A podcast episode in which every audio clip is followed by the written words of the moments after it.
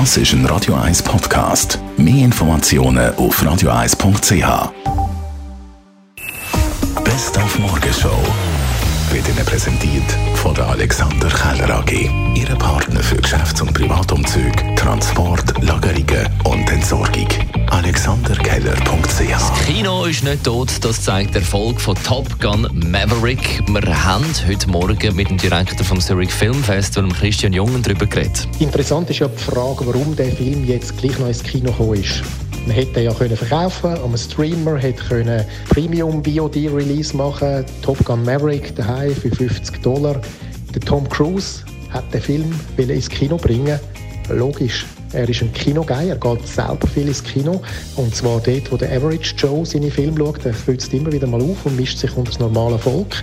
Er hat natürlich aber auch einen Hintergedanken, weil er ist ja häufig auch Produzent von seinen Stoffen und hat eine Umsatzbeteiligung am Einspielergebnis im Kino manchmal 20, 25 Prozent. Das heißt, er verdient also weit über 20 Millionen Dollar mit so einem Film. Und das ist natürlich ein Modell, das jetzt unter die Räder kommt bei den Streamingdiensten, weil die nehmen den Film und dann haben die, die ihn gemacht haben, äh, kommen etwas über und das war's.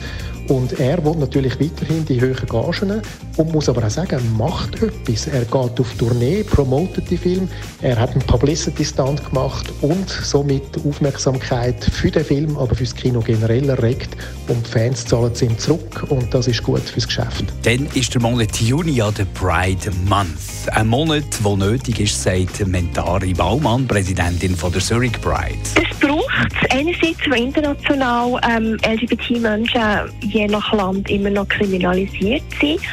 Und in der Schweiz aber auch, weil wir auch hier noch nicht alle Rechte haben. Klar, der Hey für alle ist jetzt da, aber wenn wir jetzt auf die Trans-Community schauen zum Beispiel, die, die haben bei weitem noch größere Herausforderungen gesellschaftlich und rechtlich.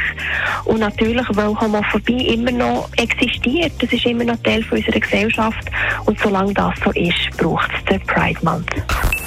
Die Morgenshow auf Radio 1. Jeden Tag von 5 bis 10.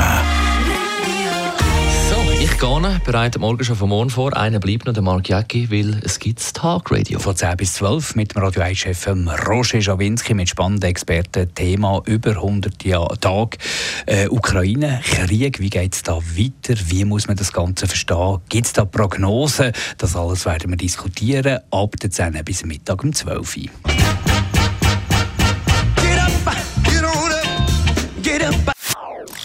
Das ist ein Radio 1 Podcast. Mehr Informationen auf radio1.ch.